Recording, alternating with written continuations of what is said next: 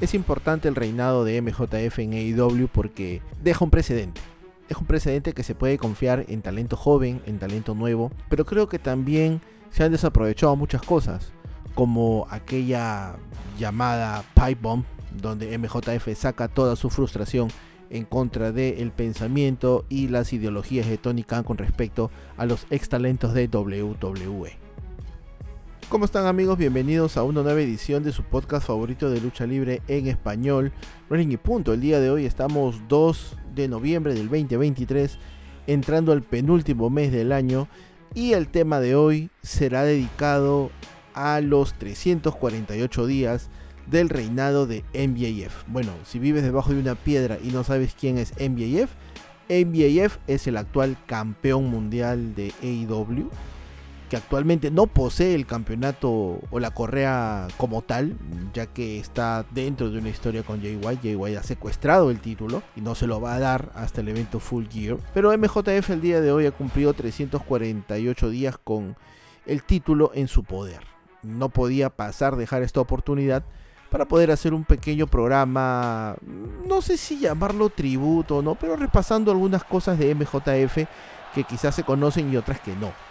Así que vamos a hablar el día de hoy sobre MJF. Así que vamos hacia allá.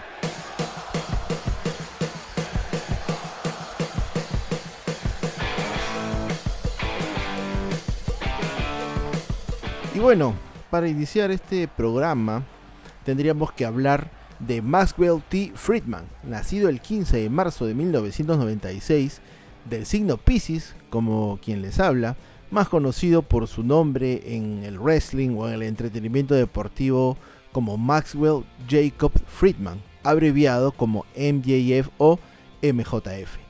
Él es el actual campeón mundial de AEW en su primer reinado, que es el reinado más largo en la historia del título, y el actual poseedor del AEW Dynamite Diamond Ring, que ha ganado durante 5 años consecutivos. También es junto a Adam Cole parte de los campeones mundiales en pareja de Ring of Honor en su primer reinado como el equipo titulado Better Than You Baby.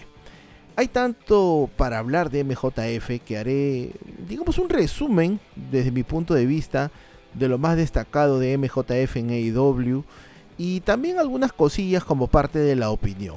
Por ahí también mencionar algunos detalles que se conocen y otros que todavía no. En el 2001, eh, Maxwell apareció en un episodio de The Rosie O'Donnell Show cantando You Are My Sunshine. Sus padres habían enviado una cinta de VHS donde él estaba cantando esa canción mientras comía y eso lo llevó a la fama ese clip lo pueden encontrar en YouTube, donde pueden ver ahí un, a un bebito MJF haciendo pues sus pininos ya en la televisión y en el entretenimiento. Dicen también, no he encontrado el episodio completo, pero que en ese episodio también apareció una tal Britney Spears, que con los años fue un poquitito más famosa que MJF. En su etapa como estudiante, eh, MJF destacó por sus grandes condiciones físicas, así que practicaba tanto natación como fútbol americano. En el fútbol americano tuvo un poco más de éxito, siendo reconocido e incluso proyectando una carrera profesional en las grandes ligas. Cuando tuvo que decidir entre el fútbol americano y la lucha libre, su corazón nos dio la oportunidad de que él pueda seguir el camino correcto. ¿Qué sería de un Maxwell en el fútbol americano, no? Bueno, eso pues, eso es arena, arena de otro costal para otro programa. Debutó en el año 2015, luego de ser entrenado por Pat Buck y por el ex luchador de WWE, Kurt Hawkins. Antes de ganar el campeonato mundial por primera vez en su carrera, campeonato que actualmente hoy ostenta, MJF fue el antagonista de algunos de los mejores feudos en la corta historia de All Elite Wrestling. Sus feudos contra Cody Rhodes, Chris Jericho, John Moxley y sobre todo contra CM Punk fueron éxitos rotundos, al igual que algunos momentazos que han definido su carrera. Bueno, en todo en toda la lucha libre, mm, las luchas son parte fundamental del espectáculo, pero también los momentos y las promos. más que nada las promos, más que nada las frases, las miradas, las tomas, la narración de los comentaristas, todo hace un, solo puño para que el éxito sea completo. Siempre existe estos momentos claves eh, que definen el papel de un personaje dentro de una empresa, sea WCW, NWA, TNA, AEW. Y bueno, la traición de MJF hacia Cody Rhodes en Full Year 2019 permitió que los fans le den atención a MJF. Amigos inseparables desde los primeros meses en All Elite Wrestling, pero la maldad siempre se hace presente.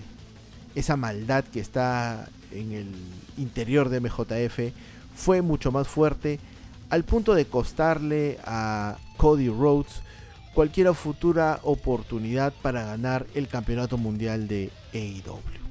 Bueno, clásica historia, ¿no?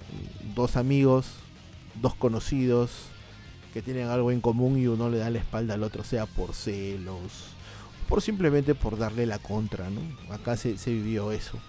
Luego, otra parte importante de la carrera de MJF, creo yo que fue el pináculo.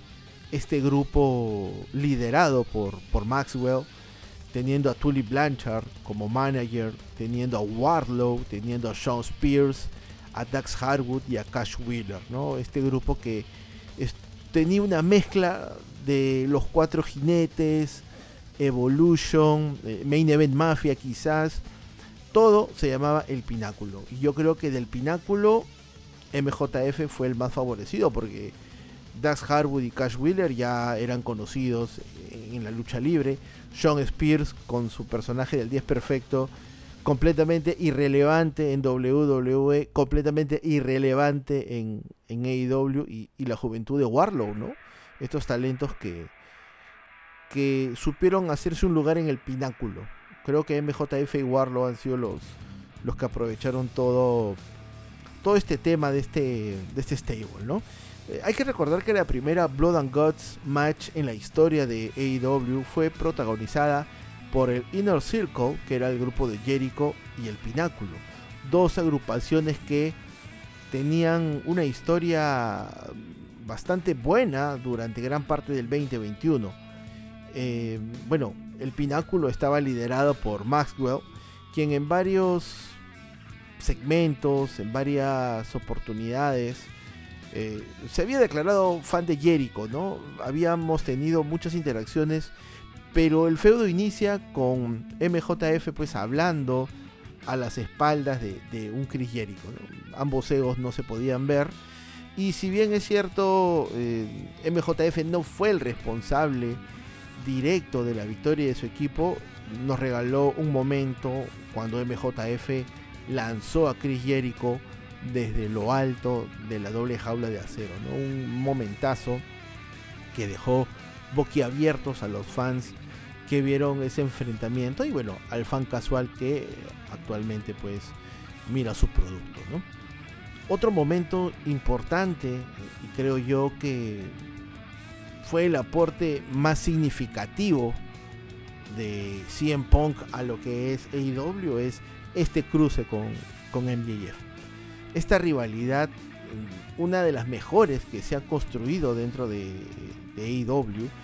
Y bueno, digamos que puso, no quiero decir en el mapa, pero creo que, que CM Pong le dio las precisas para que MJF pueda sentirse más cómodo a la hora de hacer promos, ¿no? Eh, MJF le dijo de todo a CM Pong. MJF eh, saca la fotografía, ¿no? La fotografía en una firma de autógrafos de un, joven, ya casi preadolescente, Maxwell al lado de un CM Punk, en una firma de autógrafos de WWE. Este, y el feudo pues se basó en eso, ¿no? Se basó más que nada en, en las promos. Digamos que en la lucha sí nos dieron buenos momentos. La lucha de, cadenas sí, sí fue, fue importante. Pero yo creo que, que MJF y CM Punk. CM Punk ayudó muchísimo a, que dejara el pecho descubierto para todas las balas, ¿no? La vez que le dijo este MJF que estábamos frente a la versión más corporativa de CM Punk.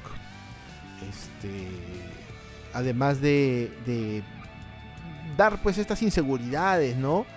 Por encajar después de seis años de retiro de CM Punk. Ambos provocaron reacciones eh, del público en Chicago, porque este primer encuentro se dio pues en Chicago, ¿no? Pero MJF no se minimizó ante la grandeza en el micro de CM Punk. Supo manejar muy bien la situación, no quedó mal parado. Creo que CM Punk aportó esa seguridad que ya MJF venía arrastrando, pero necesitaba ser validado, ¿no? Y qué mejor que, que el, hombre que es la voz de los que no tienen voz para poder hacerlo. Y aquí viene una de las partes que a mí más me más me agradan y a la vez me desagradan. La dualidad del hombre.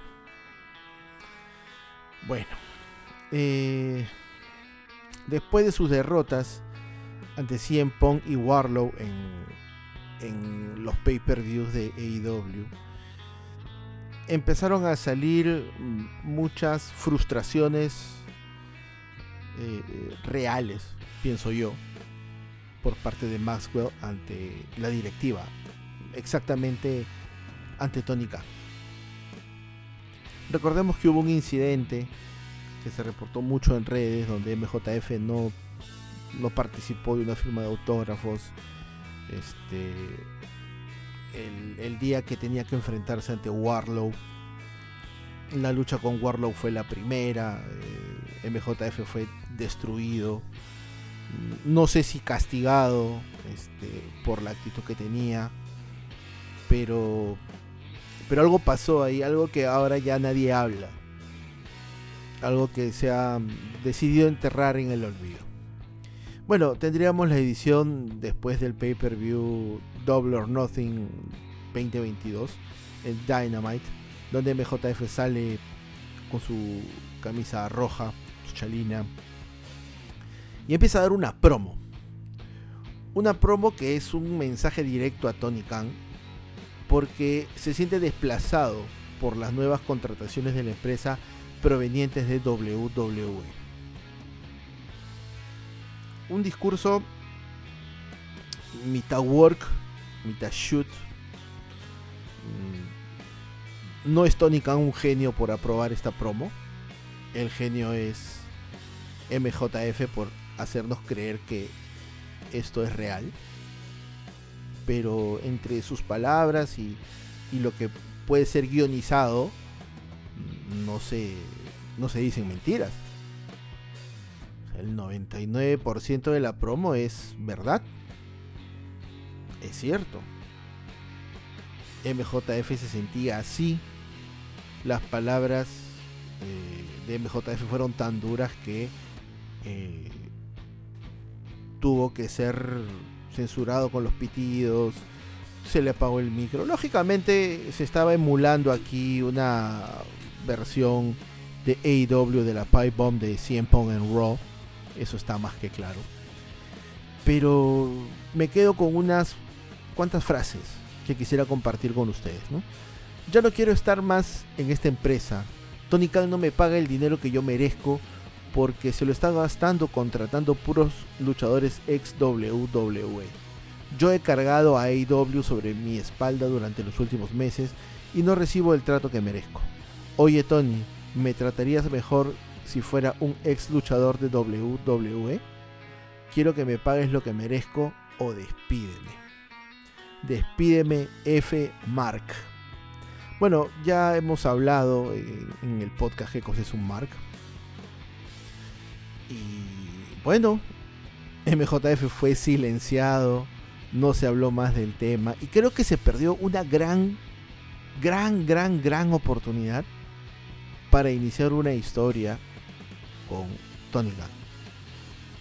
MJF versus los ex WWE. ¿Hubiese vendido? Sí, por supuesto que sí. ¿Era necesario que Tony Khan se metiera al ring para competir con MJF? No, no es necesario. Pero se dejó pasar esa oportunidad. Y yo lo he dicho, si ustedes pueden revisar los programas anteriores del podcast o los que van en esas fechas, para mí se perdió una gran oportunidad de poder hacer un feudo con estos dos. No creo que ese feudo ya se haga este estando 2 de noviembre, estando a 60 días de acabar el contrato de de MJF. No creo. Ya será para su retorno si es que se va. No lo sé. Pero otro momento grande eh, es el regreso, ¿no? Porque después de esa de esa promo, MJF fue borrado del mapa. No mención, no repetición, no nada. En las redes sociales de IW nada, no se dio una explicación. Y no sé por qué no se dio una explicación. No sé por qué no se supo qué hacer, pero bueno. El diablo tenía que volver. La ausencia de MJF provocó múltiples rumores y dudas respecto a su futuro. La noche de All Out 2022 no fue una excepción, con varios comentarios desde backstage afirmando que el luchador se encontraba preparado para su retorno a las pantallas. Lo que nadie esperaba era de que NJF empezara su regreso bajo una máscara a mitad de la noche del evento, cuando se metió al combate de escaleras de incógnito para obtener una oportunidad por el Campeonato Mundial de AEW. Al final del evento principal de la noche y ante un CM Punk que sería despojado del título tres días después por el incidente que ya todos conocemos, el demonio se reveló ante el público para provocar una de las reacciones más grandes de toda la noche. Ese demonio era MJF. Un MJF que volvía, un MJF que aparentemente mm, eh, le dieron un aumento, pienso yo. Volvería a la televisión para poder ser parte fundamental, importante de la programación de All Elite Wrestling y de sus programas. El 19 de noviembre del 2022, con tan solo 26 años de edad, Maxwell Jacob Friedman enfrentó al campeón máximo John Moxley en el evento Full Gear y tras 23 minutos de enfrentamiento y una ayuda inesperada de William Regal, MJF logró anteponerse a su rival y llevarse el campeonato mundial de AEW.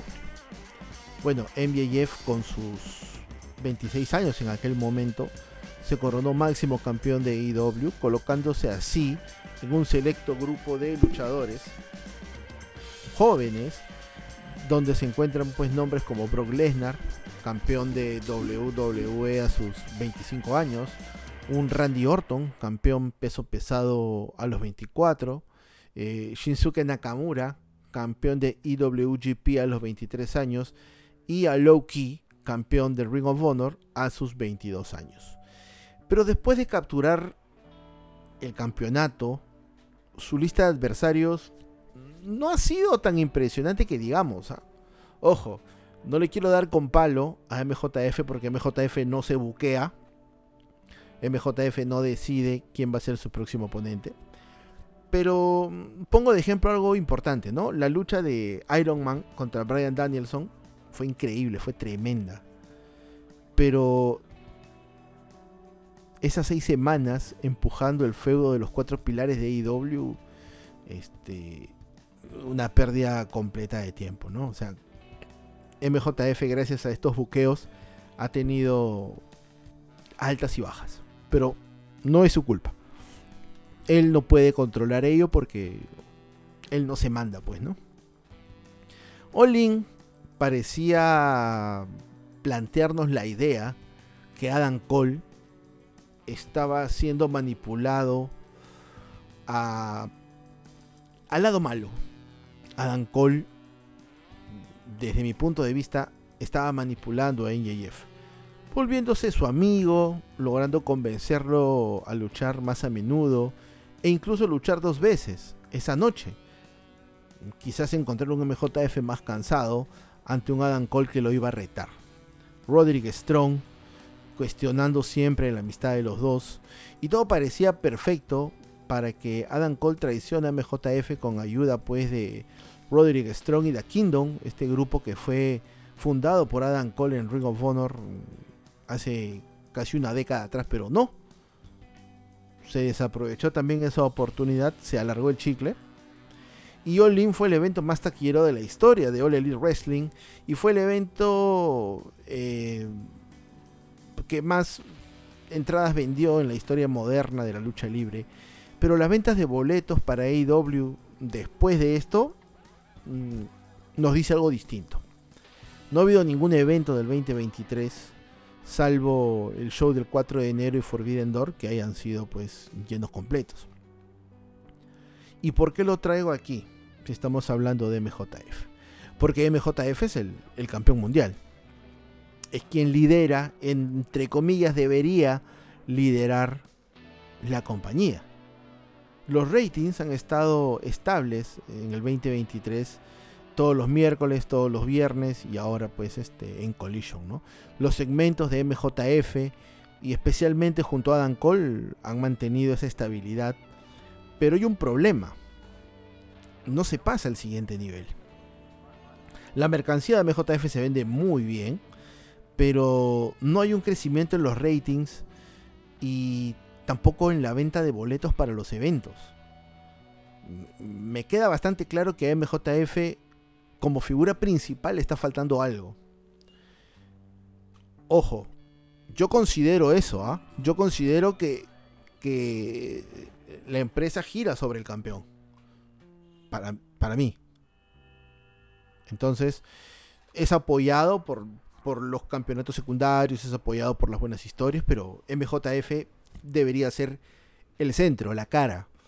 Quizás Mm, hacer un slash con el tipo a vencer, pero hay varios tipos a vencer en AEW que no tienen un título.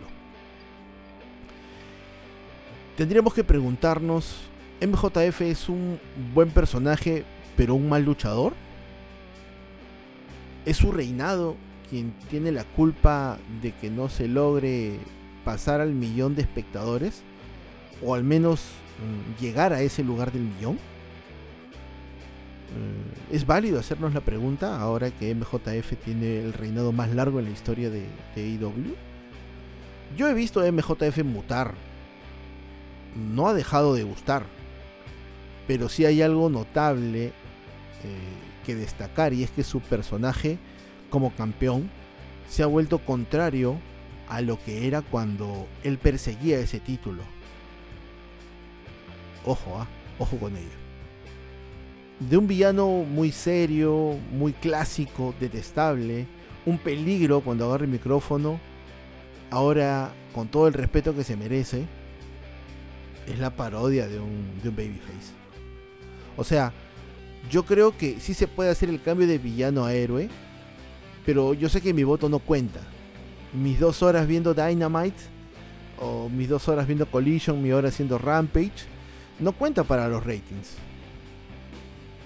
MJF tiene ese manejo porque tiene ese control sobre las masas que a pesar de ser una parodia de un babyface, hace que la gente coree el canguro kick o el doble lazo, al más puro estilo de la roca. ¿no? ¿Se acuerdan cuando la roca este, animaba a la gente con el codazo del pueblo, levantaba la ceja y hacía que la gente respondiera a su presencia? Bueno, MJF hace lo mismo. Ahora, el público reacciona, pero que no se me malinterprete. Al contrario de La Roca, MJF no está vendiendo tantos boletos como si lo hizo Dwayne en su momento. Ojo que las comparaciones son odiosas, son injustas, pero MJF tiene ese don nato de control. No tiene pánico escénico, se para en el ring, se puede parar frente a una indie o se puede eh, parar este, en el Wembley Stadium a dar una promo. No le tiemblan las rodillas. Lo puede hacer. Pero también hay algo que me, me suena a la cabeza y me suena y me suena a la cabeza. Esta nueva dirección que ha tomado MJF mm, me parece que le juega en contra por ratos. No va solo en contra de su personaje natural de villano, va literalmente en contra de la filosofía principal de AEW. Bueno, AEW, valgan verdades, y sin que se ofendan los fans y tampoco el amigo Fo, eh, AEW nunca se ha alejado de la comedia y del entretenimiento deportivo. ¿ah? Ojo, ahí tenemos la historia de Adam Cole y MJF que se ha vuelto muy fuerte en base al entretenimiento deportivo. Pero se extraña esa parte de MJF siendo rudo, ¿no? Digamos que esa dureza, ese micro, ahora lo tiene Christian Cage, eh, Strickland, y se le está dando oportunidad a otro talento, pero él es el campeón. Entonces, hacia él debería ir eso, ¿no? A ver, eh, no todas las historias tienen que partir de, de, de puntos, digamos, verdaderos, ¿no? hay historias que pueden ser el bien contra el mal, lo clásico, la rueda va a seguir girando, la rueda es la misma. Pero mm, Tony Khan se ha dado tantos golpes al pecho queriendo diferenciar su producto de WWE, pero en este caso lo usa para su beneficio. Y le ha dado un giro, llamemos entre comillas, inesperado a un MJF Babyface. Se sabe que MJF tiene mucho control creativo y los matchmakers de AEW deberían de escucharlo un poco más.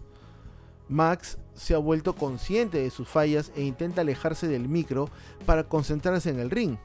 Este feudo con Jay White ha sacado la última capa de maldad que le quedaba de MJF, declarando no tener, bueno, tener un solo amigo, ¿no? En la persona de Adam Cole. Nuevamente, vuelvo y repito, a mí me gusta la historia, pero lo que yo veo pues no vale, no va a subir el rating de IW. Vale eh, lo que la gente ve en los Estados Unidos.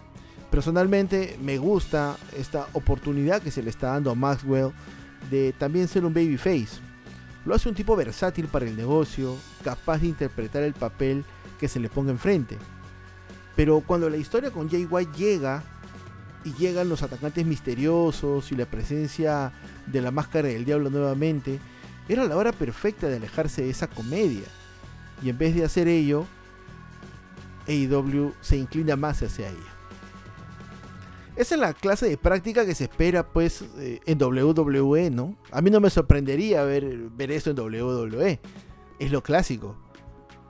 Pero, pero no, estamos, estamos hablando de AEW. Ojalá que no sea tarde. Pero de acuerdo a lo declarado por NJF, su contrato termina el primero de enero del 2024.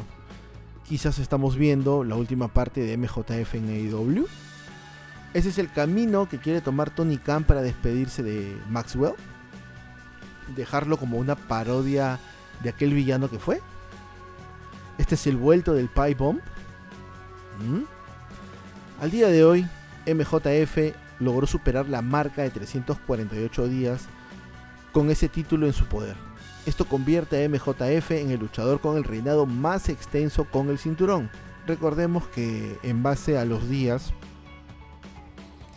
Hikaru Shida tiene 372 días con el campeonato de mujeres, sumados sus reinados. Hook 377 con el campeonato FTW y eh, Jay Cargill 508 días con el campeonato de TBS en casi un año de reinado, eh, MJF logró completar 8 defensas consecutivas del Campeonato Mundial de AEW. Eh, nombres como Ricky Starks, Brian Danielson, Hiroshi Tanahashi, Adam Cole, Samoa Joe y Kenny Omega han fallado en destronar al campeón máximo de AEW.